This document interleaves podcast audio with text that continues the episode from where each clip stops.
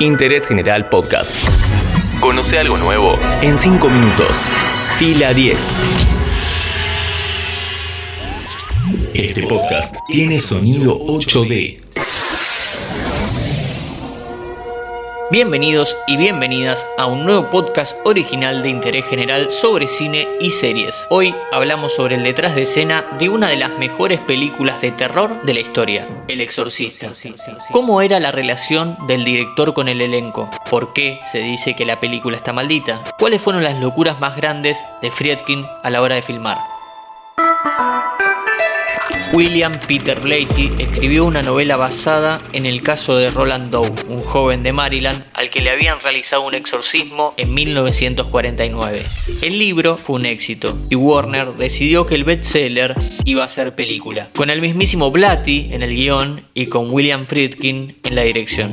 El 14 de agosto de 1972 comienza el rodaje, por un tiempo. El equipo técnico aseguraba que escuchaba voces en el set y que veían sombras por todos lados. Lo cierto es que unos días antes de empezar, se incendió el decorado que representaba la casa de la niña poseída y murieron tres operarios. El fuego quemó todo, menos la habitación que se iba a usar como el cuarto de Reagan.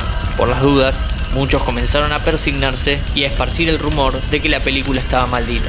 El incendio aplazó el inicio de la filmación seis semanas. Cuando se retomó el rodaje, al segundo día, Max von Sydow, que debía interpretar al padre Lancaster, debió pedir permiso para ausentarse porque su hermano había fallecido. Después, Linda Blair faltó unos días porque su abuelo había muerto. Jack McGowran y Vasily Kimaliaros interpretaban personajes que en la película morían y en la vida real no llegaron al estreno porque ambos murieron en la postproducción. Uno de los técnicos también fue asesinado y el vigilante nocturno que custodiaba el estudio fue encontrado sin vida. Señor McGinley, doctor ¿Qué está pasando?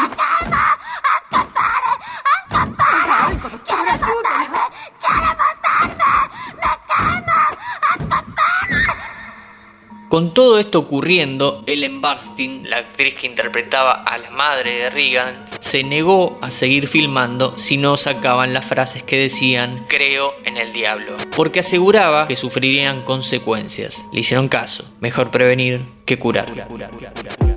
Más allá de lo paranormal estaba William Friedkin. El director venía del éxito de Contacto en Francia y se llevaba el mundo puesto. Era considerado tan duro como Stanley Kubrick a la hora de exigirle al casting lo que debían hacer con sus actuaciones. Para mantener la tensión durante el rodaje, Friedkin dejaba puesta la banda sonora de Psicosis durante las pausas. Imagínate una filmación de más de 7 meses escuchando eso. ¿Cuál era? El mítico vómito verde de Linda Blair era una sopa asquerosa con la cual el director le llenó la boca a la joven actriz en repetidas ocasiones hasta conseguir el resultado que se ve en pantalla. Linda también tuvo que sufrir el frío del set. Para lograr la escena del aliento helado, Friedkin ordenó instalar en el dormitorio de Reagan cuatro aires acondicionados que hicieron descender la temperatura y la actriz solo estaba vestida con un camisón. Padre nuestro que estás en el cielo. Santificado sea tu nombre. Venga a tu reino. Hágase tu voluntad así en la tierra como en el cielo. Danos hoy nuestro pan de... Dale a Reagan por detrás, maldito imbécil, anciano, desgraciado. ¡Silencio! Jason Miller, el padre Carras en la película, no lograba lucir aterrorizado ante la niña poseída, o eso consideraba el director. Para lograrlo, el bueno de William llevó un arma y sin decir nada, en la escena señalada comenzó a disparar.